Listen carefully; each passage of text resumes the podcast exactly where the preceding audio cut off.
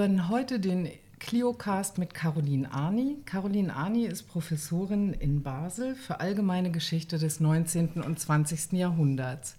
Wir unterhalten uns heute im Cliocast über ihr Buch Pränatale Zeiten, das Ungeborene und die Humanwissenschaften. Caroline Arni hat in diesem Buch keine Vorgeschichte heutiger Ideen schreiben wollen. Es geht um pränatale Zeiten, es geht um das Ungeborene und die Humanwissenschaft, etwa im Zeitraum von 1800 bis 1950. Es geht aber nicht um eine Vorgeschichte heutiger Ideen. Und das ist ganz entscheidend für das Buch, für den Umgang mit dem historischen Material, für die Art und Weise, wie es geschrieben ist und für diesen Aufbau, der nicht einfach einer Chronologie folgt. Ich würde dich gerne fragen, Caroline, wie, wie hast du dieses Buch geschrieben? Warum ist das eben keine Vorgeschichte heutiger Ideen? Also wenn ich es etwas zunächst mal abstrakt sagen würde, dann würde ich sagen, es ist keine Vorgeschichte, weil es ähm, sich für das historisch Spezifische interessiert und nicht jetzt dafür, wie die Art und Weise, wie wir heute über das Ungeborene nachdenken, welche Fragen wir heute an das Ungeborene haben, auch welche Forschung dazu getrieben wird. Das Buch will schon zeigen, was die historischen Voraussetzungen sind für die Art und Weise, wie wir heute über das Ungeborene nachdenken, aber nicht im Sinne einer so klaren teleologischen Linie, ja. die gewissermaßen zwangsläufig von den Konzepten des 19. Jahrhunderts zu den heutigen führt. Also das ist, ich hatte immer dieses Konzept des historisch-spezifischen von Paul Wehn vor den Augen, was ja auch heißt, dass man sich damit auseinandersetzen muss, dass es in, in solchen Geschichten immer Brüche und Kontinuitäten gleichzeitig gibt. Oder? Und vielleicht kann ich ja, es ja versuchen, etwas zu konkretisieren, auch noch um die Zuhörerinnen jetzt etwas in die Materie reinzuführen. Das Cover vielleicht zuerst, oder? Diese genau. Hand, die da auf dem Bauch einer schwangeren Frau liegt, die eine sehr zarte, feingliedrige Hand ist, ist aber die Hand eines Mannes, ist die Hand eines Arztes konkret, also eines Frauenarztes, legt sich auf den Bauch einer Frau und dann ist so in gestrichelten Linien das im Bauch dieser Frau sitzende Baby, muss man sagen, in dieser Darstellung angezeigt, das so ein bisschen trotzig mit verschränkten Händen da sitzt. Und geschlossenen Augen. Und geschlossenen Augen, genau. Und diese Abbildung stammt aus einem geburtshelferischen Handbuch der 1880er Jahre. Und es geht da eigentlich um die Praxis des Tastens, wie die Geburtshelfer eben durch Tasten die Lage des Kindes im Körper bestimmen können, was ja eine alte Hebammenpraxis ist und, und wozu hier in diesem Buch die Ärzte angeleitet werden. Und ich bin auf diese, dieses Buch und diese Abbildung gestoßen, weil das ein Buch ist, das eben auch benutzt wurde von Physiologen, Biologen, die sich für dieses sogenannte fötale Leben interessiert haben. Also die wissen wollten, wie der Fötus lebt im Mutterleib und ja das Problem hatten, dass man das nicht, wie sie sagen, unverstellt beobachten kann. Man kann ja nicht reinsehen in den Körper einer schwangeren Frau und man kann diesen Körper auch nicht aufschneiden, wie man es mit Tieren sehr wohl gemacht hat. In diesen Forschungen zum fötalen Leben hat man sehr wohl also mit lebendigen, trächtigen Tieren hat man gearbeitet, die aufgeschnitten, die Föten rausgenommen, geschaut, wie viel Sauerstoff sie brauchen und so weiter. Bei den Frauen, den Menschenfrauen, so sagen meine Physiologen, kann man das ja nicht tun. Und sie, sie sind aber angetrieben von diesem Begehren, eigentlich diesen Körper transparent zu machen und dieses Leben in seiner Spezifik beobachten zu können. Und es sichtbar zu machen, oder? Heute erscheint es uns ja ganz geläufig, dass man, dass man in den Körper scheinbar hineinschauen genau, kann. Wir haben scheinbar. diese bildgebenden genau, Verfahren, richtig. sogar dreidimensional. Genau, die vor, genau. die ähm, nochmal zu realisieren, dass das ja etwas Neues ist und dass genau. das verborgen war. Ja, genau. Das und dass die wirklich wichtig. diese Forscher daran leiden, dass das verborgen ist. Ihr Objekt ist ihnen fundamental entzogen. Sie können es nur indirekt beobachten, eben dann zum Beispiel durch das Tasten können Sie seine Bewegungen ähm, registrieren und sie nutzen das eben dann zum Beispiel, um zu schauen, ob es einen Zusammenhang gibt zwischen den sinnlichen Erregungen der Schwangeren, also wenn man sie Lichtreizen aussetzt mhm. oder akustischen mhm. Reizen und dann zu sehen, reagiert das Ungeborene darauf. Und so findet man etwas heraus über diese sogenannte maternal-fötale Beziehung, die eben sehr interessiert im 19. Jahrhundert. Also es gibt nur diese indirekte Annäherung eben über das Tasten, über das Tier, das Experiment am Tier, auch Experimente an Neugeborenen, die man macht, oder Ebengeborenen. Je, je jünger die sind, desto besser, weil man sagt, da erhaschen wir noch so einen letzten Zipfel des fötalen Lebens, oder? Wenn wir die Neugeborenen untersuchen, zum Beispiel, was haben die, wie reagieren die auf bestimmte Reize und so weiter. Man macht im 19. Jahrhundert das Ungeborene zu einem Objekt des Wissens das hat Barbara Duden auch schon lange mhm. gezeigt, oder diese Objektivierung des Ungeborenen, wie das zu einem Gegenstand des Wissens wird. Aber man hat dann ein Forschungsproblem. Also vor allem die Physiologie hat ein Forschungsproblem, weil die will ja die sogenannten vitalen Funktionen äh, untersuchen. Die will ja das Leben, wie es sich vollzieht, untersuchen. Die Anatomen haben das Problem nicht, die interessieren sich für die Form, die können mit den toten Embryonen arbeiten. Aber die Physiologen, die haben dieses Problem.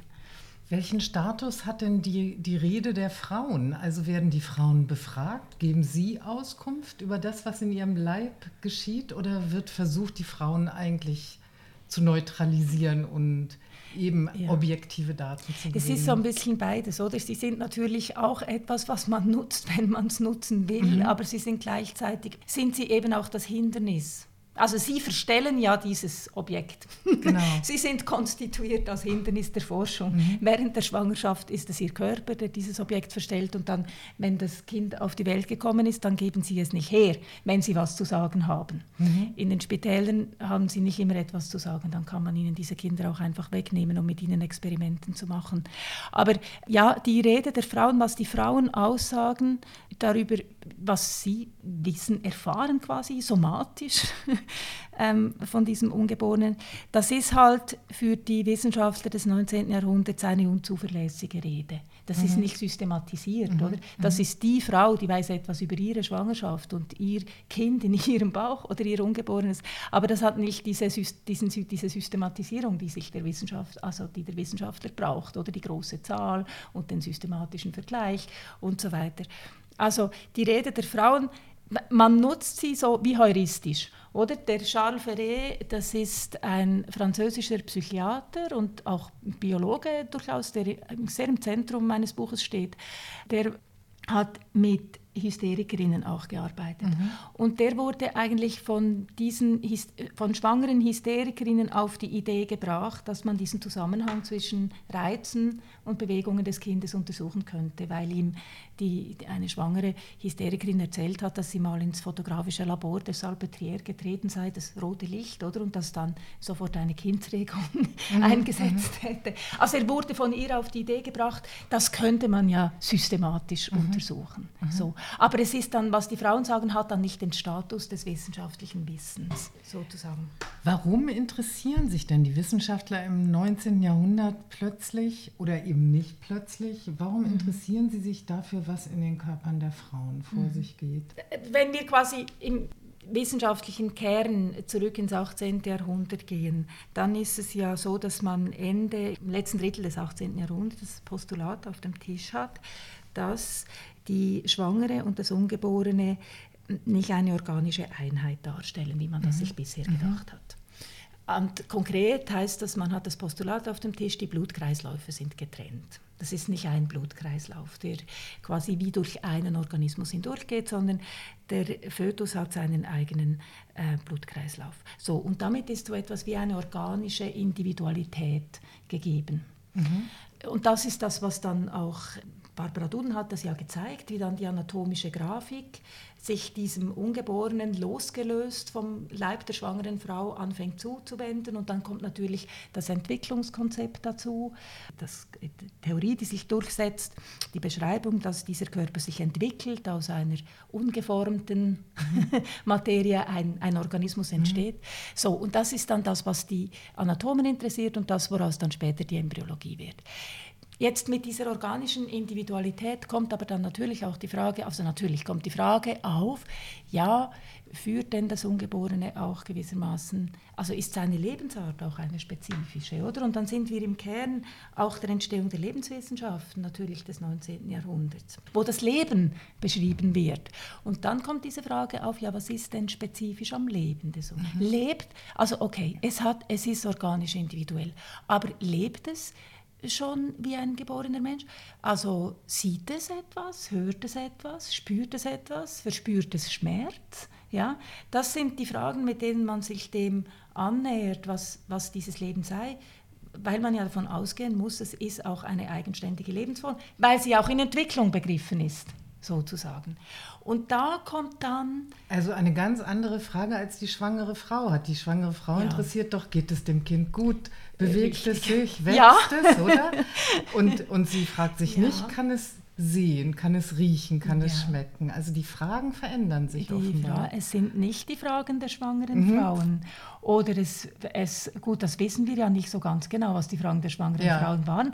Aber ähm, es sind ganz klar Fragen, die eingebettet sind in die Architektur der Wissenschaften ja. des 19. Jahrhunderts oder? Und vor allem, wo vor allem die Differenz dann jetzt zu den Frauen ist, wahrscheinlich die du ansprichst, ist dann eben, wie diese Fragen nicht nur lebenswissenschaftlich relevant sind, sondern eben auch humanwissenschaftlich, ja. wo es darum geht, wie wird spezifisch ein Mensch und wo wir ja gewissermaßen diese Neubegründung der Spezifizität des Menschen haben mhm. im 19. Jahrhundert. Er ist zwar ein Tier wie alle anderen, aber er ist zugleich anders ja. als alle anderen Tiere, weil er ein psychisches Vermögen hat. Und deswegen ist die Frage zum Beispiel, ob das Ungeborene Schmerz verspürt so relevant. Und der bricht sich ganz viel, weil die Empfindsamkeit, ja, jetzt in diesen mhm. psychophysiologischen Deutungen, die Empfindsamkeit ist sozusagen die, die physiologische Voraussetzung für psychische Prozesse. Und das heißt, auch die Humanwissenschaft, es gibt dann eben auch das spezifisch humanwissenschaftliche Interesse. Im Prinzip die Frage, wann ist das Ungeborene ein Mensch? Eigentlich. Es, hat, es ist ein humaner Organismus, da gibt es eine Entwicklungskontinuität, oder? Aber wann, wann ist es ein Subjekt? Die Frage ist eigentlich, ist es ein Mensch? Ja, Weil zu Beginn ja. des 19. Jahrhunderts, die Frage, wie lebt es, wird eben auch gestellt als Frage, lebt es das Leben einer Pflanze, lebt es das Leben eines Tieres oder lebt es das Leben eines Menschen? Das ist ja. am Anfang des 19. Jahrhunderts noch die Frage. Und dann wird das zur Frage, ab wann haben wir so etwas wie ein, ein rudimentäres psychisches Vermögen oder eben Empfindungsfähigkeit, wo man sagen kann, okay, Jetzt ist es nicht nur ein humaner Organismus, es hat auch gewissermaßen eine menschliche Subjektivität und diese Frage wird nie beantwortet. Also es sind doch eigentlich sehr psychologische und theoretische Fragen und keine praktischen Fragen. Es sind nicht Fragen von Ärzten, die die Geburtsmedizin ja. verbessern wollen, sondern es sind theoretische Fragen, ja. was ist Subjektivität oder wann genau. beginnt der Mensch Subjekt also zu sein. Also diese anderen Fragen, die du ansprichst, die gibt es natürlich im ja. 19. Jahrhundert auch und die habe ich ja auch im Buch. Ja, also da ist dann die große Thematik der Prägung, der mhm. pränatalen Prägung. Was mhm. prägt und was schädigt, was, was entfaltet unter Umständen schädliche Einflüsse oder Einwirkungen auf die Entwicklung des ungeborenen Menschen. Das ist dann auch sofort eine Frage der Populationen und der Generationen. Also deswegen ist dieser Frankreich-Einstieg, oder, wo diese These im Raum steht in den 1880er Jahren, dass die Kinder, die in Paris 1871, 71, sprich während der preußischen Belagerung von Paris und der ähm, Commune, also der re revolutionären äh, äh, Ereignisse in Paris im Frühling 71, also dass die Kinder, die in dieser Zeit ausgetragen und geboren worden sind, überproportional an Entwicklungsstörungen oder Entwicklungsauffälligkeiten leiden. Das ist eine Beobachtung, die man in den 1880er Jahren formuliert. Und das ist so der zweite Kontext, in dem, das ist dann ein gesellschaftspolitischer Kontext oder auch natürlich ein biopolitischer, also ein relativ klassischer biopolitischer Kontext, in dem diese Forschung am Ungeborenen eingebettet ist. Die Frage, was prägt und was schädigt unter Umständen die Entwicklung was nimmt einen schädlichen Einfluss. Mhm. Und das ist, mit dem sind natürlich schon die Ärzte ganz intensiv befasst. In Frankreich ist es auch etwas, was sehr direkt zu der frühen Ausbildung von Schwangerschaftsvorsorge führt, mhm. auch zu so äh, charakteristischen Merkmalen, die wir heute in Frankreich noch haben, dass der sogenannte Mutterschutz schon vor der Geburt greift und nicht erst nach der Geburt, wie zum Beispiel in der Schweiz. Das kann man relativ direkt zurückführen auf Studien im letzten Drittel des 19. Jahrhunderts, die gezeigt haben, dass Arbeiterinnen, die bis zum Moment der Geburt arbeiten, Kinder auf die Welt bringen, die ein geringeres Geburts Geburtsgewicht haben als, als, Arbeiterinnen, die vor der Geburt aufhören zu arbeiten. Mhm. Und da sind wir auch in, in einem natalistischen Kontext, in diesem Kontext der zukünftigen Generationen, eben des biopolitischen, der Population. Was kann man tun, um künftig starke, gesunde ähm, Generationen zu schaffen durch Schwangerschaftsfürsorge. Dieser wissenschaftliche Zugriff auf den Leib der Frauen, der ist ja eigentlich, wenn ich dir zuhöre, durch eine Ambivalenz gekennzeichnet. Auf der einen Seite versucht die Wissenschaft zu objektivieren, welche Prozesse ablaufen. Sie interessieren sich dafür, wie wird pränatales Leben, äh, wie entsteht das, wie werden Kinder, die noch nicht geboren sind, sind das überhaupt Kinder, sind mhm. das Objekte? Wie wird das geprägt, aber ja eben interessanterweise nicht nur durch das Verhalten der Mutter, sondern durch gesellschaftliche Ereignisse. Mhm. Und insofern wird die Sorge um die schwangere Frau ja nicht nur in ja. die Verantwortung der Frau gelegt, sondern ja. wenn Kinder zum Beispiel ein geringeres Geburtsgewicht haben, wie du sagst, kann es eben auch an schlechten Arbeitsbedingungen genau. Also genau so war das in diesen Studien auch gedacht. Mhm. Da ging es mhm. genau, da ging es im Prinzip um, da ging es um Sozialpolitik. Klasse. Das ist richtig. Also die Frau ist gewissermaßen wie das Ungeborene hat in diesen Konzepten des 19. Jahrhunderts eigentlich wie zwei Umwelten oder es, sind, es ist so ein Milieu in konzentrischen Kreisen oder direkt um das um den Fötus herum ist der Körper der schwangeren Frau, aber der Körper der schwangeren Frau ist ja selbst ein Organismus und deswegen auch wiederum in einem Milieu. Mhm. Und dieses Milieu ist dann das Milieu des 19. Jahrhunderts, wie wir es kennen, oder? das sich aus allem zusammensetzt, aus der Ernährung, aus den Lebensbedingungen, Hygiene und so weiter. Aber eben auch jetzt in diesem Fall so Dinge wie Ereignisse, mhm. kriegerische Ereignisse. Es gibt schon dieses Beispiel, das auch immer in der Literatur wiederkommt, dass es während der Französischen Revolution irgendwo eine Explosion gegeben hätte und dann die Kinder, die zu diesem Zeitpunkt ausgetragen wurden, an diesem Ort bestimmte äh, Schädigungen gehabt hätten. Also diese Idee eben, dass auch Ereignisse, politische Ereignisse oder eben ähm, Bedingungen, Lebensbedingungen dafür entscheidend sind. Es ist nicht tatsächlich, wenn wir es jetzt vergleichen mit heute, das kann man wahrscheinlich schon sagen, ich bin ja immer wahnsinnig vorsichtig mit diesen Tendenzen für heute, aber es ist nicht auf dieselbe Weise individualisiert, sozusagen. Das, also die Verantwortlichkeit der, der schwangeren Frau. Ist nicht, ist, würde ich sagen, ist heute schon individualisierter sozusagen. Mhm. Also wie sie an sie appelliert wird oder das Richtige zu essen, nicht das Falsche zu essen, nicht zu viel zu arbeiten, nicht zu viel Stress ist heute ja eine wichtige, auch wozu Forschung getrieben wird, also was, was betrieben wird. Wie prägt Stress während der Schwangerschaft? Die Entwicklung. Und da ist jetzt auch so, neuere Forschungen sagen jetzt wieder, ja, ein bisschen Stress ist auch gut, weil das erzeugt Resilienz. also diese ganzen Diskurse erzeugen heute schon einen sehr schmalen Grad für eine schwangere Frau, den sie eigentlich schon ziemlich alleine begeht. Mhm. Und, und das würde ich auch sagen, also das ist eine richtige Beobachtung von dir, dass, dass das im 19. Jahrhundert weniger individualisiert ist. Aber es sind trotzdem schon auch Verantwortlichkeiten, die Populationen unterscheiden. Also was zum Beispiel immer wieder kommt in dieser Forschung, und zwar bis in die Mitte des 20. Jahrhunderts, ist die Frage der ledigen Mutterschaft. Also ob jetzt ledige, also Frauen, die ledig schwanger werden, gewissermaßen ein höheres Risiko für ihre Kinder darstellen, weil sie im frühen 19. Jahrhundert heißt es dann wegen dem Kummer, weil mhm. eine ledige Schwanger zwangsläufig unter Kummer leidet mhm. wegen ihrer schwierigen Situation. Im in der Mitte des 20. Jahrhunderts haben wir genau diese Figur wieder und sie wird auch konkret beforscht. Und da ist es dann eher dieses Dysfunktionale, also mhm. sind dysfunktionale Lebensverhältnisse. Und die Frau ist unter Stress. Und wie prägt das? Und da ist schon auch eine, also da wird schon auch diese Population der ledigen Schwangeren gewissermaßen markiert mhm. als eine potenziell risikoträchtige Gruppe von Frauen. Das klingt ja sehr modern, also diese Vorstellung, das Kummer, das Leid, das ähm, psychische Prozesse der schwangeren Frauen Auswirkungen auf das ungeborene Kind haben. Aber es ist ja wichtig in diesem Buch eben nicht die Vorgeschichte heutiger Ideen ja. zu schreiben, im Sinne einer Chronologie, einer stringenten ja. Entwicklung. Mhm eines mhm. sozusagen Fortschreitens von A nach B. Und ja. das hat eben die Konsequenz, dass wir heute so denken, wie wir denken. Ja. Dass wir uns überhaupt pränatales Leben vorstellen können, dass wir eben denken, wir können Föten sehen, während sie etwas im Bauch der Frau tun. Eben diese bildgebenden Verfahren, die wir angesprochen haben.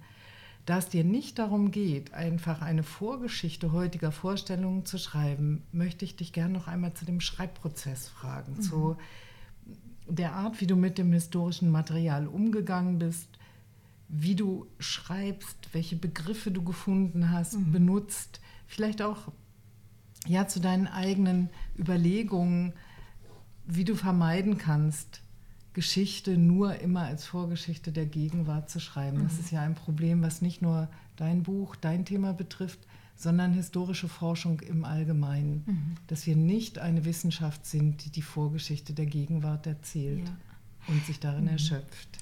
Ich habe versucht, diese Idee einer, einer, einer Vorgeschichte zu heute äh, zu vermeiden, indem ich eben nach den historisch spezifischen Konzeptualisierungen gefragt habe und auch versucht habe zu zeigen, dass im Zeitraum, den ich abdecke in diesem Buch, der ja von den Quellen her, die ich anschaue, von Ende des 18. bis in die Mitte des 20. Jahrhunderts reicht. Ja. Und ich habe versucht, eben da jetzt nicht zu zeigen, da ist ein Ding, das quasi sich entwickelt in dieser Zeit, sondern es sind eigentlich drei verschiedene Konzeptualisierungen von jetzt gerade dem, was wir vorhin angesprochen haben, dieser Frage der pränatalen Prägung durch das Mentale der schwangeren Frau.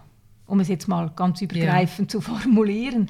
Da sind wir auch schon bei dieser Frage der Begrifflichkeit, oder? Weil, mhm. also man brauchte dann eine übergreifende Begrifflichkeit, wenn ich sage, es sind drei spezifische Konzeptualisierungen. Das erste, worauf ich gestoßen bin, ist, dass schon nur der Begriff des Einflusses historisch spezifisch ist. Oder wir sprechen selbstverständlich vom Einfluss, wenn wir diesen Sachverhalt beschreiben wollen.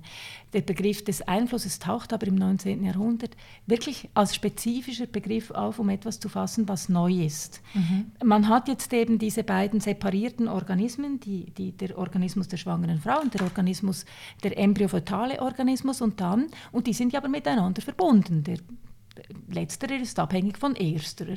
So, und dann stellt sich eben die Frage, wie der maternale Föta äh, Organismus den Fötalen beeinflusst. Und ich habe eigentlich, als mir aufgefallen ist, dass ich diesen Begriff des Einflusses eigentlich gar nicht für selbstverständlich nehmen darf sondern das als etwas historisch Spezifisches anschauen. Erst von daher habe ich dann begriffen, dass hier nicht einfach nur das Ungeborene konzeptualisiert wird als embryofötaler Organismus, sondern diese Beziehung konzeptualisiert mhm. wird. Mhm. Und dann ist mir aufgefallen, okay, da gibt es dieses Ringen darum, wie man diese Beziehung beschreibt. Da fallen ja lauter Beziehungsbegriffe wie Austauschbeziehung, Wechselwirkung und so weiter. Rapport auf Französisch, Relation. Also das ist Einwirkung und so weiter. Und eben das sind ja Dinge, wo, wo wir denken, okay, damit können wir diesen Sachverhalt für alle Zeiten beschreiben. Das sind neutrale analytische ja. Begriffe, das sind sie aber nicht. Die mhm. sind historisch spezifisch. Mhm. So, also im 19. Jahrhundert ist es jetzt diese Frage des äh, Einflusses des mütterlichen Mentalen in, als Einflussbeziehung gedacht. Im frühen 20. Jahrhundert wird daraus eine Korrespondenzbeziehung, das hat mit der Endokrinologie zu tun. Und dass man quasi wie dann eine gewissermaßen Substanz hat, mit den Hormonen etwas Substanzhaftes hat, was wieder diese beiden Organismen wieder miteinander verbindet. Mhm. Und da ist diese Geschichte eben auch nicht linear. Im Prinzip mit, dann, mit der Entdeckung, dass es Hormone gibt, die in beiden Organismen zirkulieren. Und das beschreiben dann die Endokrinologen selbst, sagen sie, also wir müssen doch das als eine Einheit beschreiben. Mhm. Und dann sind wir wieder bei dem Konzept, das das 19. Jahrhundert eigentlich hinter sich gelassen hat, diese organische Einheit, die im 18, also vor ja. 1800 als eine körperliche Einheit gedacht wurde. Ja. Dann haben wir wieder eine Einheit, mhm. die durch Hormone, aber die aber jetzt durch Hormone ja. gegeben ist. Und viel, es war schon wahnsinnig viel Arbeit darauf zu stoßen, welche Begriffe mir das historisch Spezifische anzeigen mhm. und wo die Unterschiede liegen mhm. zwischen diesen Konzepten, wo ich jetzt zwei erläutert habe. Ja, also Einflussbeziehung versus Korrespondenz. Ja zwischen dem mütterlichen Mentalen und dem Ungeborenen. Aber ich glaube, das ist im Kern die historiografische Arbeit, oder? Mhm. Diese, mhm. ich arbeite ja gerne mit dem Begriff der historischen Differenz. Ja. Und das hat mir geholfen. Also eben nicht die Entwicklung, nicht eine Entwicklung von, neun, von 1800 bis 2019, sondern ähm, die Herausbildung von Konzepten, die jeweils historisch spezifisch sind. Und diese historische Spezifik, die erkenne ich, wenn ich sie vergleiche miteinander, wenn ich die historische Differenz fast komparativ herausarbeite. Und dann gibt es natürlich die Übergänge, klar. Ich meine, das hängt ja miteinander zusammen, das gibt ja nicht die totalen Brüche mhm. da sondern das eine geht in das andere über. Aber das ist, das ist dann wie die zweite Frage, die dazu kommt. Und ich habe viel an der historischen Differenz, glaube ich, in diesem Buch gearbeitet. Und deswegen ist es, glaube ich, keine Vorgeschichte auch, oder das ist eine Möglichkeit, diese, diese Illusion der Vorgeschichte, die ja irgendwie uns als Historikerin etwas unbehaglich ist, weil sie die Vergangenheit so für die Gegenwart in Dienst nimmt. Also weil Vorgeschichte, das, was vorher war, ist ja dann eigentlich interessiert nur in Bezug auf das, was heute ist. Ja, und ich denke, es interessiert eben auch nur in Bezug auf das, was sich durchgesetzt hat. Das heißt also alle Konzepte, genau. Die sich nicht durchgesetzt haben, genau. die verworfen worden sind, alle Möglichkeiten, die es auch einmal gab, die fallen dann sozusagen unter den Tisch. Wenn man nur eine Entwicklungsgeschichte schreibt, vielleicht sogar im Sinne einer historischen Gesetzmäßigkeit. Ja nimmt man die Geschichte ja meines Erachtens nicht nur in den Dienst für die Gegenwart, sondern formt sie eigentlich im Sinne einer Siegergeschichte so Richtig. um, dass nur das, was sich durchsetzt, gilt ja. oder durchgesetzt Genau, das ist dann gilt. das Geschichtswürdige sozusagen. Ja, genau. Ja, genau. genau. Genau. Und ich glaube, deswegen ist auch diese Arbeit daran keine Entwicklung. Das ist ja eigentlich interessant. Unser Impuls ist ja, wie war es früher? Wie hat sich das entwickelt? Wann kommen die Leute auf die Idee, ein pränatales Leben zu konzipieren. Die Blutkreisläufe werden, äh, der Blutkreislauf wird entdeckt, die werden als getrennt gedacht, mhm. durch Hormone wird wieder eine Einheit hergestellt. Das sind ja interessante Geschichten im Sinne auch einer Vergewisserung, woher kommt unser Wissen. Mhm. Aber ich denke, es ist eben so wichtig, wie du zeigst, dass scheinbar unkomplizierte Begriffe wie Beeinflussung, mhm. dass die selber historische Voraussetzungen mhm. haben. Genau. Und dass sie historisch geprägte Begriffe sind, die etwas anderes genau. meinen, als wir unter Umständen denken. Ja. Und ich glaube, weil du mich auch noch gefragt hast, wie ich in diesem Buch das konkret gemacht habe, ja. wie bin ich eigentlich auf diese Thematik gestoßen? Ja, ich bin auf diese Thematik gestoßen, weil ich auf diese Diskussion über eben diese Kinder Paris 1870, 71 gestoßen bin. Ich war mit einer anderen Thematik befasst. Ich hab, hatte eigentlich ein Projekt zur Geschichte der frühen Reproduktionsmedizin in Frankreich. Also die Anfänge der künstlichen Befruchtung, mhm. also die Anfänge der, der Reproduktionsmedizin. Und dann bin ich in einer Quelle darauf gestoßen, dass eben in den 1880er Jahren diese Frage diskutiert wurde von Psychiatern oder Psychiater diese Beobachtung formuliert haben. Okay, also wir haben da diese Kinder, die 1870, 71 gezeugt und ausgetragen und geboren sind. Und wir stellen da eine überdurchschnittliche, eine Häufung von Verhaltensauffälligkeiten fest, körperlich, psychisch und so weiter. Und dann sagen sie, naja, klar, oder das war Belagerung, da war Mangelernährung, aber es gab viel Alkohol in Paris, also sind so die beiden, also die hungernden Frauen haben halt das Brot in den Wein getunkt. So. Ähm, das ist klar Alkoholismus und Mangelernährung, klar, das das erzeugt pränatale Schädigungen. So, das schädigt das Kind im Mutterleib dann hat es diese ähm, Anomalien. Aber, sagen Sie dann, es gibt auch das Trauma. Und das müssen wir als dritten Faktor in Rechnung stellen. Diese Frauen waren traumatisiert von den Ereignissen. Und wir müssen davon ausgehen, dass auch dieser Seelenzustand, die Gemütserschütterung hieß es dann, der psychische Schock, eine schädigende Wirkung entfaltet hat. So, das habe ich gelesen und dann dachte ich, wow, das ist ja spannend, weil das ist ja eine uralte Idee. Also, dass die Gefühle der schwangeren Frau das, das Kind prägen, ist ja eine Idee, die, die wir aus der Antike kennen, die wir auch aus ganz vielen Kulturen kennen, also aus diesen Ethnoembryologien kennen, oder? Das, das, Und dann die, die klassisch die Versehenslehre, vor allem des 17. und 18. Jahrhunderts, das, was eine, wenn eine schwangere Frau etwas sieht, verbunden mit einer heftigen Gefühlsemotion, dann bildet sich das ab im Kind als Muttermal oder Beispiel, mhm. sie wird erschreckt von einer von einem Krebs und dann hat das Kind ähm, Verwachsungen, die seine mhm. Hände aussehen lassen wie Scherenhände. So.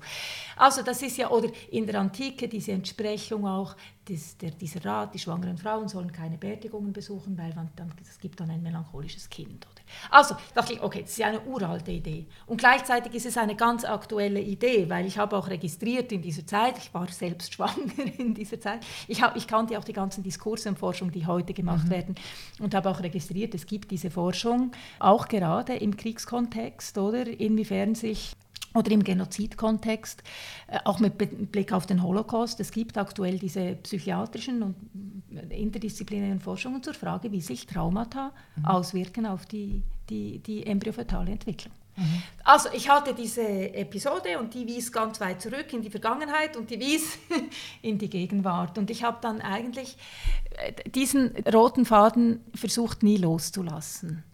Einerseits hat mich interessiert, was sind die Voraussetzungen. Also wenn jetzt in den 1880er Jahren diese, diese Idee des, des sogenannten psychischen Einflusses auf dem Tisch liegt, was braucht es als konzeptuelle Voraussetzung, damit das eine plausible Annahme ist?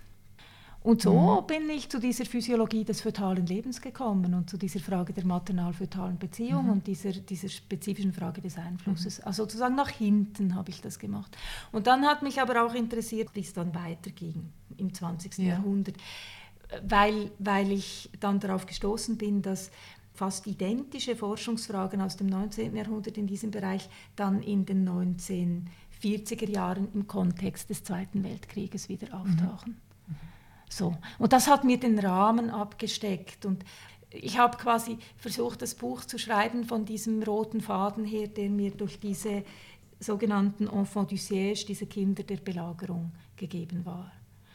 Und das war auch nicht ganz einfach, oder? Weil ich diesen roten Faden auch im Buch immer wieder aufgreifen musste und dann wieder liegen lassen musste, weil dann gehe ich plötzlich gehe ich ja ins 18. Jahrhundert zurück. Mhm. So, das waren dann so Darstellungs Darstellungsherausforderungen. Du schreibst in dem Buch, ich darf das mal ähm, vorlesen, du schreibst in dem Kapitel zum Anfang, in dem du darüber schreibst, wie du schreibst, in gewissem Sinn grenzüberschreitend ist auch die Bewegung meiner Darstellung durch die Zeit. Sie durchkreuzt eine chronologische Ordnung der Dinge. Ich werde immer wieder auf das stoßen, was Ludwig Fleck die Entstehung wissenschaftlicher Tatsachen nannte. Solche Tatsachen sind hier zum Beispiel die Differenz von mütterlichem und fötalem Blut, die Übertragung der einen und die Nichtübertragbarkeit anderer Krankheitserreger, die Schmerzempfindlichkeit des Fötus. Mich wird diesen Tatsachen stets weniger die in Jahreszahlen und Protagonisten gefasste Logik ihrer Entdeckung interessieren, als vielmehr wie ihre Erkundung fötales Leben und das Ungeborene der Humanwissenschaften verfasst wurden.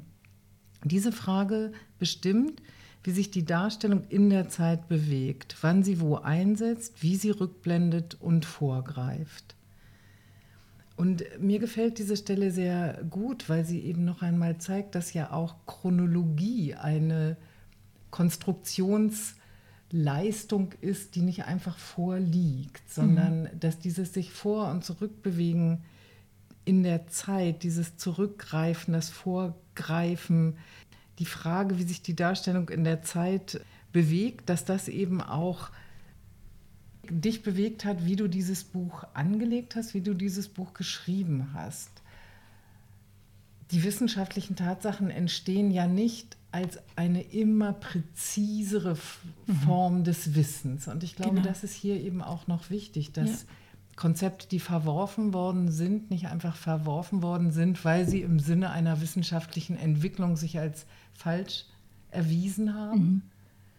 sondern dass im Rückgriff auf antike Ideen ähm, zum Beispiel neue Konzepte entstehen, die mhm. in einem anderen historischen Kontext zu neuen Ideen führen. Mhm. Also du hast ja davon gesprochen, dass die Idee, dass die Mutter etwas sieht und sich das im Kind abbildet, dass das eine ganz alte, antike Idee ist. Mhm. Aber mit der Vorstellung, dass die mentale Verfassung der Mutter, die Psyche des Fötus, des Embryos beeinflusst, interessanterweise ja durch Krieg und durch Schock. Mhm. Genau, das wäre noch eine andere Frage, ob eigentlich auch sehr, sehr schockierend schöne Dinge ähm, das, äh, die Psyche des Fötus sozusagen beeinflussen. Aber es ist ja, ja interessant, dass hier an eine ganz spezifische Idee auch von psychischen Prozessen sich mhm. entwickelt. Dass es mhm. also nicht nur eine Abformung ist, wie in so einer Wachsvorlage genau. zum Beispiel. Das ist die alte, das ist die alte Vorstellung, nicht? genau. Ja. Genau, und hier werden, also das heißt, hier wird über Psychologie und über Psyche, über den psychischen Apparat ja auch in ganz neuer Weise nachgedacht. Ja. Über das Embryo. Das sind ja eigentlich ganz erstaunliche Forschungswege auch. Ja.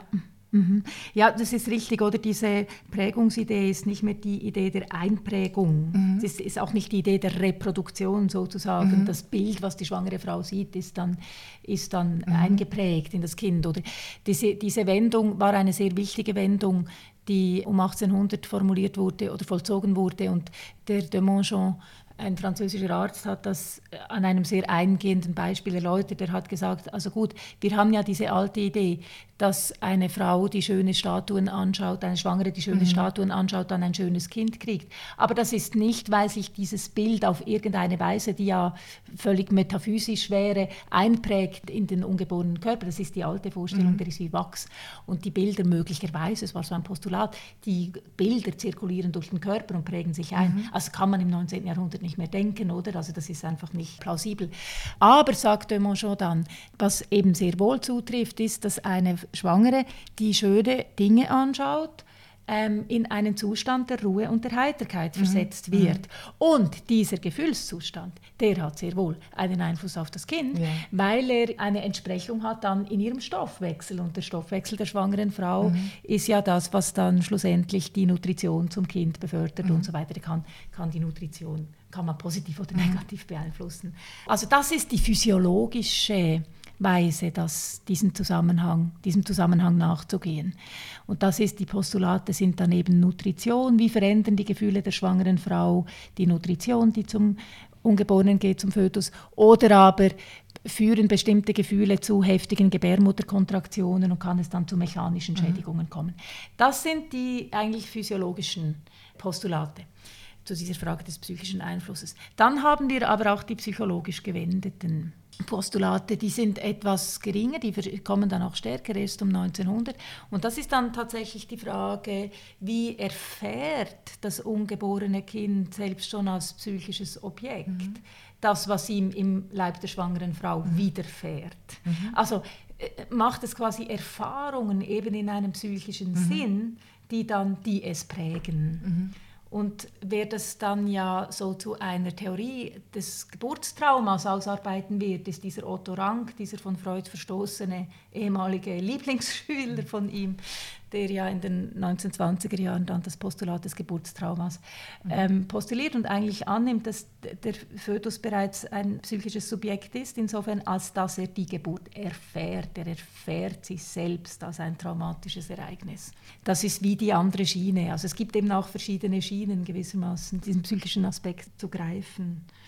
Ich wollte gerne noch mal unterstreichen, wie wichtig das ist, auch die Begriffe, mit denen wir eben Vergangenheit beschreiben, selber historisch zu untersuchen. Also was ist ein Befund, ein Experiment, ein Sachverhalt, ein Symptom? Ja. Du hast das wunderbar immer im Begriff der Beziehung und der Prägung mhm. ähm, eben auch schon angesprochen.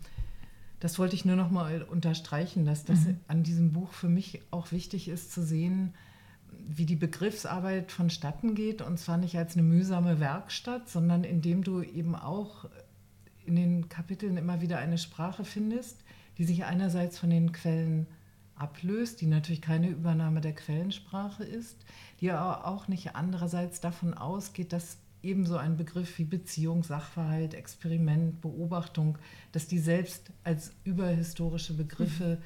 so eine Art neutrale, instrumentale mhm. Funktion haben. Und ich denke, genau. das ist ja schwierig im Schreibprozess diese Begriffe zu ja, es finden. ist schwierig. Ich habe ja von dieser historischen Differenz gesprochen ja, und von eigentlich ja. von einem vergleichenden Zugriff mhm. auf verschiedene Konzeptualisierungen innerhalb des Zeitraums, den ich angeschaut habe. Das, die sind mir auch in den Schoß gefallen, diese verschiedenen. Ich dachte, ich hätte es mit einem Konzept zu tun. Dann merke ich plötzlich, ich habe es mit etwa drei Konzepten mhm. zu tun in diesem Zeitraum. Also, also man braucht ja Hilfsbegriffe gewissermaßen. Natürlich aber ich, die sind bei mir immer, die sind mir immer wieder abhanden gekommen, diese Hilfsbegriffe. Ja. Wie, wie ich das jetzt miteinander, also das sozusagen das Dritte, mit dem ich dann das Verglichene übergeordnet beschreiben kann. Es ist eigentlich fast nur dieses Ungeborene als irgendwie analytischer Begriff mhm. übrig geblieben, das ich ja von Barbara Duden, von ihren Arbeiten gewissermaßen entlehne, oder? Ja. Und das habe ich eigentlich auch selbst dann in meiner Arbeit auch nochmal begriffen, auf welch radikale historische Differenzen sie mit diesem Begriff des Ungeborenen erfasst hat, weil wir ja automatisch das Ungeborene, wenn wir hören das Ungeborene, dann sehen wir ja sofort eigentlich einen Embryo fetalen ja. Organismus ja. vor uns. Wir sehen dieses Kind vor uns da auf meinem Cover, oder? Oder wir sehen den Embryo embryonalen Organismus vor uns, wo er noch nicht als Mensch erkennbar ist. Aber ja. wir, sehen dies, wir, denk, wir hören das sofort objekthaft.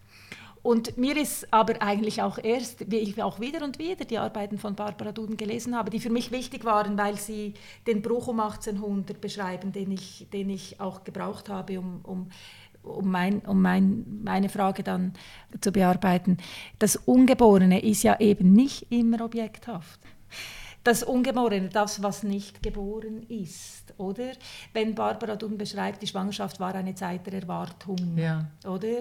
Das erwartete Kind ist nicht dasselbe wie dieser embryofotale Organismus, den wir im Blick haben, objekthaft, wenn mhm. wir den Begriff mhm. des Ungeborenen hören. Also das ist eigentlich, deswegen steht er dann auch schlussendlich da im Untertitel meines Buches, weil alle anderen Begriffe, oder ich hatte auch immer das Problem mit dem Embryonalen und dem Fötalen, wann brauche ich den Embryo? Ja, ja. Den Fötus in meinen Forschungen sind es primär schon ist es der Fötus, oder? weil da die Lebensfunktionen ausgeprägt sind. Die, die Physiologen mhm. setzen eigentlich eher da an, wo mal der Organismus da ist und der, es gewisse Funktionen gibt und nicht in der frühen, den frühen, in der Embryogenese, das überlassen sie den Embryologen. Also diese, diese, ja, diese, diese Begr Begriffe sind, wie du gesagt hast, es ist wie, sind wie Symptome, die etwas anzeigen und man sieht das, was sie anzeigen, wenn man einfach jeden Begriff, der auftaucht in den Quellen, zunächst mal nicht, also nicht davon ausgeht, dass man ihn versteht. Mhm. Oder dass man schon weiß, was damit beschrieben ist, sondern sich fragt, was beschreibt das mhm. jetzt hier sozusagen, was, was verfasst diese Begrifflichkeit hier. Ja. Und um vielleicht nochmal zur Frage der äh, Chronologie zurückzukommen, genau. die du angesprochen hast. Ich glaube, die Chronologie ist extrem wichtig bei der analytischen Arbeit. Mhm. Das, die Chronologie ist ein Tool. Chronologie ist ein Werkzeug. Ich habe die ganze Zeit Zeitstrahle gezeichnet mhm. und die Dinge darauf verortet, um versuchen zu begreifen, was hier vor sich geht, wann was passiert. Mhm. Wo eben sich ein Konzept so verändert, dass es nicht mehr dasselbe Ding bezeichnet wie das ja. vorher, oder? Chronologie ist ein Werkzeug. Ich habe auch, äh, Dagmar Herzog hat das mal bei uns in einer Retrete schön gesagt, Chronology helps. Mhm. das, das fasst das für mich sehr gut, Chronology helps, wenn du die Materie durchdenken musst und die analysieren musst. Und dann ist aber eine andere Frage, ist jetzt der, das, was du zum Gegenstand deiner Arbeit machst, ist das chronologisch verfasst? Oder eben durchkreuzt das Chronologien? Und willst du das chronologisch erzählen oder willst du das nicht? Das ist dann wie noch eine dritte Frage, finde ich. Mhm welche Geschichte willst du erzählen mhm. und wie willst du diese Geschichte erzählen? Ja. Das ist, äh, über das habe ich viel nachgedacht, mit dem habe ich auch viel gerungen, mhm. weil ich mich eben entschieden habe, diese Kinder Paris in diesem Anne Terrible als meinen roten Faden zu nehmen. Mhm. Das, war, das ist auch ein Erzählprinzip. Das heißt, ich muss im Buch das auch immer wieder aufgreifen und immer wieder zeigen, wie komme ich von daher und wie mhm. gehe ich dahin wieder zurück, weil ich das eigentlich begreifen will. Aber eigentlich sind es dann während des Schreibens dachte ich auch immer, ich schreibe eigentlich zwei Bücher. Ich, schreibe, ich versuche eigentlich zwei Bücher in eines zu verschränken und gleichzeitig versuche ich auch, das umfangmäßig in einem Rahmen zu halten, weil wenn ich diese Vor- und Rückblenden mache, wenn mhm. ich eben nicht einfach chronologisch ordne, dann darf das nicht zu lang sein, weil die Leserin muss sich noch erinnern, wenn ich dann 30 ja. Seiten im 18. Jahrhundert war und dann plötzlich wieder in Paris in den 1880er Jahren mhm. bin. Die muss sich erinnern, was da in Paris in den 1880er Jahren war. Und ich hatte während des Schreibens also wirklich oft das Gefühl, das ist ein Monster das ich hier schreibe, sind diese zwei Bücher in einem, auch thematisch ist einmal ein Buch über diese pränatale Prägung und dann ist es auch ein Buch über diese Frage der Ontologie, also diese ontologische Frage, diese, wie sich die Humanwissenschaften diese Frage einhandeln, was das Ungeborene ist. Und das sind zwei verschiedene Dinge, auch von der Materie her, sie hängen mhm. miteinander zusammen. Und ich bin schon manchmal ein bisschen verzweifelt daran, dass ich das alles zusammenhalten wollte und habe es dann einfach versucht durchzuziehen.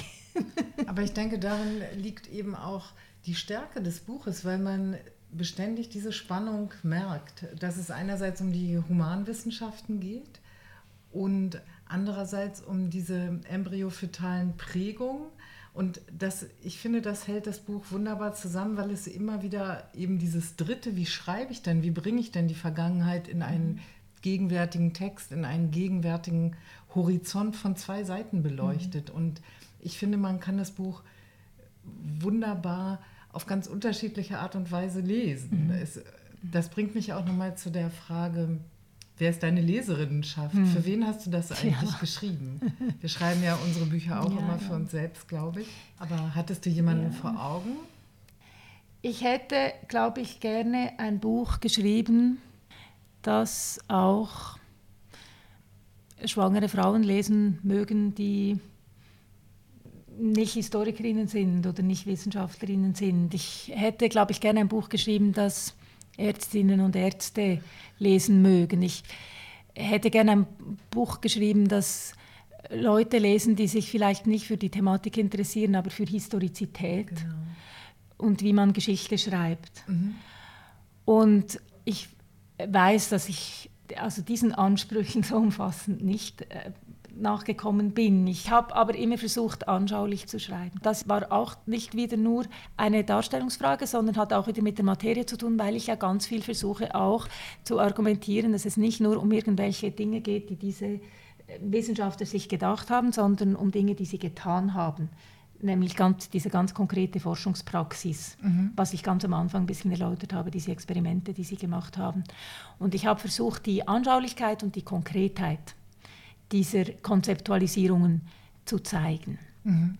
Aber ich glaube schon, dass es ein ja, es ist nicht ein einfach, es ist also nicht ein populärwissenschaftliches Buch, oder zumindest sagt man mir das. dieser Fokus auf die Humanwissenschaften, diese, mhm. das war für mich eine Einsicht im Verlauf der Arbeit zu merken, okay, das ist ein spezifisch humanwissenschaftliches Interesse am Ungeborenen, dass es als solches zu beschreiben gilt. Das hatte ich am Anfang überhaupt nicht im Blick. Und das wäre schon etwas, was ich mir wünschen würde, auch als Leserschaft, jetzt wenn es so ein bisschen darum geht, welche Punkte man in der Forschung machen will. Ich würde mir schon wünschen, dass Menschen, also Historikerinnen, Wissenschafts Forscherinnen, die sich für die Geschichte der Humanwissenschaft interessieren, auch für diese Geschichte interessieren, wie sich die Humanwissenschaften dem Ungeborenen zugewandt haben. Also weil ich habe eine Freundin, die ist Anthropologin, die, die sagt immer, avec le bébé tu fais pas carrière. Will heißen, es gibt ja auch so Gegenstände, wissenschaftliche Gegenstände, die aufgeladen sind mit unterschiedlicher Bedeutsamkeit. Mhm. Und ich habe das schon auch erfahren, dieses Babyzeugs ist auch ein bisschen Frauenzeug, ist auch ein bisschen ephemer, das ist so ein bisschen nicht im Kern der Wissenschaftsgeschichte. Und ich würde schon gerne mit diesem Argument ähm, zum zur systematischen Bedeutung der Frage nach dem Ungeborenen in der Geschichte der Humanwissenschaften des 19. Jahrhunderts einen Punkt machen. Eben hier ist es ja kein Frauenkram, sondern im Gegenteil, es steht ja im Zentrum ja. Der, ja. der Entstehung der Humanwissenschaften, ja. steht ja im Zentrum dieses Babykram, Aber du findest oder? das in den Geschichten der Humanwissenschaften nicht. Mhm.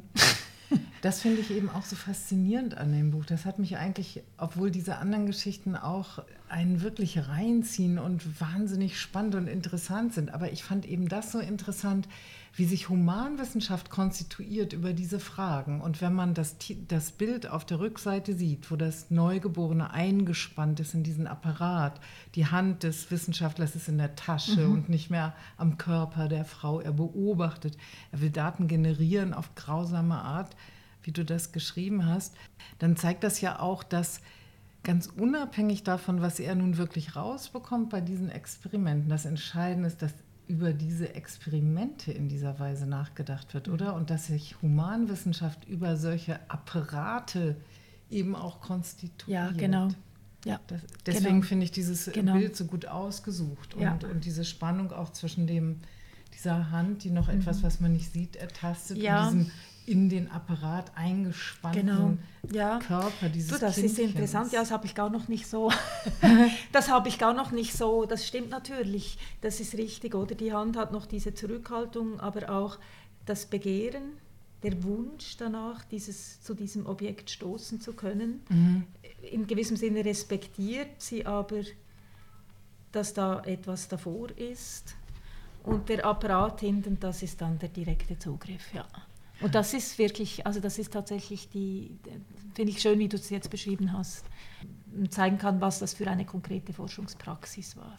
Ich möchte noch bemerken, dass es wirklich ein schönes Buch ist. Es sieht schön aus, es fasst sich gut an, es ist wunderbar gesetzt, es ist wunderbar redigiert, das darf man auch sagen.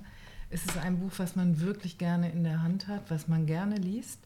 Es hat 215 Seiten. Ich finde, das ist eine wundervolle Länge für so ein komplexes Thema, das so differenziert aufgefaltet ist. Das hat mir sehr gut gefallen und deswegen wollte ich dieses Buch auch sehr gerne mit der Autorin Carolina Arni besprechen.